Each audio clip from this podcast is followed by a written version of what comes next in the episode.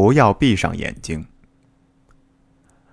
二零零三年七月二十一日凌晨四点左右，一辆满载着陶制瓦片的卡车撞进南京市的某三间民房里，顷刻间瓦砾四溅，房屋倒塌，卡车内的几个人当场死亡，房屋里也埋下了五个人。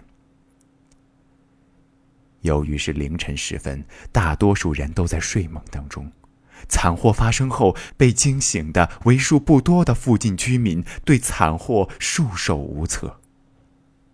在等待救助人员到达期间，人们发现，在倒塌的房屋废墟里，有一个人头露在外面，身子埋在废墟里。也许是因为失血过多，他的呼吸越来越微弱，眼睛也睁不开了。这时候，一个男青年喊道：“不要闭上眼睛，要坚强。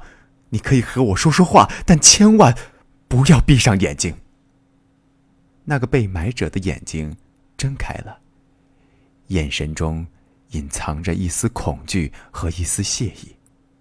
男青年和那个被埋着的人说着话，问他：“你今年多大了？在哪里工作？做什么工作？”可是。没过多久，被埋的人又一次闭上眼睛。那个男青年又一次的喊道：“不要闭上眼睛，睁开你的眼睛。”可被埋的人似乎没有听到，一点反应也没有。喊话的男青年找来了医生，被埋者输入了氧气后，眼睛再一次睁开了。